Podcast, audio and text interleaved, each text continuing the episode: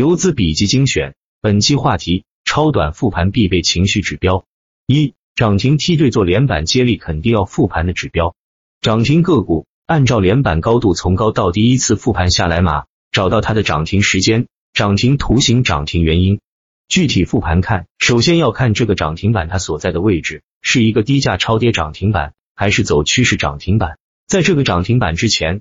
它前面的结构以及当天涨停板它是爆量还是缩量板？如果是刚刚启动的首板股并且爆量，就说明这个板块的个股爆太大的量是不好的。另外要看一下换手率，通常情况资金大幅涌入板块之后，板块内相应的首板合理的换手率最好是在百分之五至百分之十之间。如果换手太高，并且当日是爆量，那么说明这只股票的筹码是比较分散的。通过这几点去看这个涨停个股的图形。涨停个股的基本面等等，它是从什么时候开始涨停的？为什么会涨停？这个板块这段时间是一个怎样的运行路径？我们都要去做了解。最后一个就是涨停板背后的资金有没有上龙虎榜？二、赚钱效益。一、涨停家数，连板家数主要统计了每天涨停个股的数量，十厘米、二十厘米，主要适用于震荡市。肯定是涨停家数越多，代表了短线情绪越好。但在指数波动剧烈的时候，容易出现极端值，指数单边大涨，白股涨停，指数暴跌，涨停家数可能极少。连板家数是涨停家数的加强版。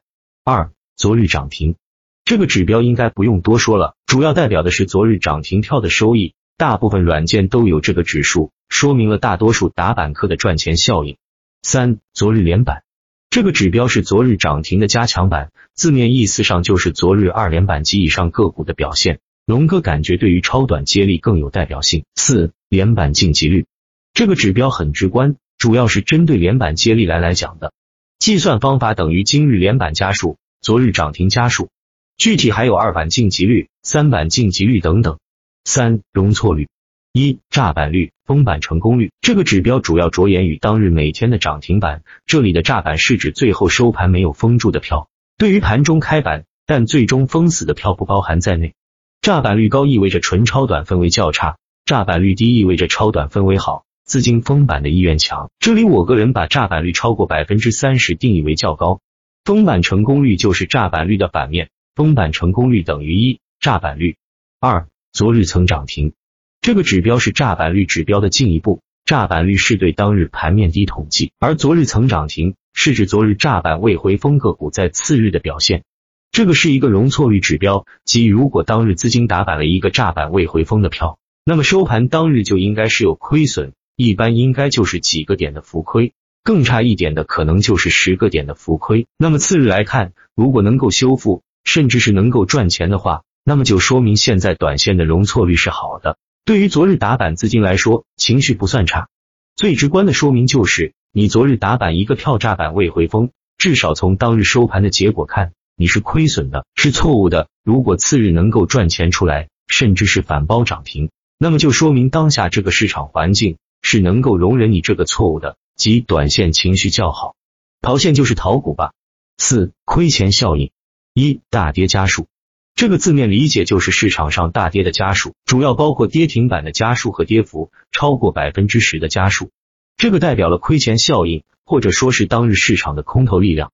除了涨停板个股复盘之外，还要对大跌的个股做一个复盘。这个很多投资者可能忽略了这点，因为我看到的大多投资者们都会有这方面人性的弱点，就是喜欢涨，迷信红色，讨厌绿色。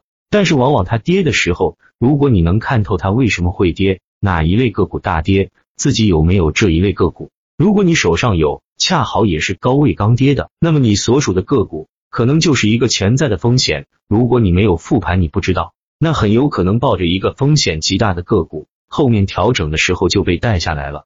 如果大跌家数过多，那就说明市场上的短线情绪不是很好了。二大面股，这个主要是针对短线接力来说的，即当日打板收盘浮亏超过八个点的个股。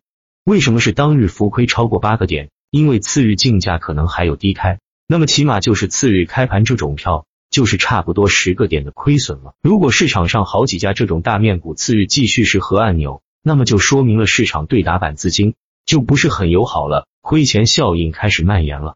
三昨日曾涨停，这个指标上面说了可以当做容错率，但其实也可以当做亏钱效应的一个指标。如果这个指标指数是继续大跌，那么就说明昨日打板的资金今天大部分都是亏钱的，亏钱效应扩大。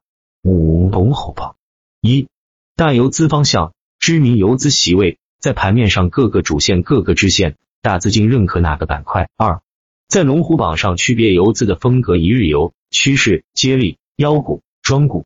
三联动性。大游资会在一个板块买好几个个股。四、机构龙虎榜，机构专用席位在买哪些板块？把握机构的动向，与机构为伍。通过不断的进行龙虎榜的复盘分析，对于一些游资席位，基本上就能把握它具体的操作手法、资金偏好、市场地位等等，并且也可以学这些游资的操作模式、选股方法等，进而不断完善自己的交易系统。最后说一下，如果还没有自己的交易系统的朋友，如果借鉴一下打板客网的交易系统一点六四版，上面的这些观察项，在这个系统里都整理好了，使用起来非常方便。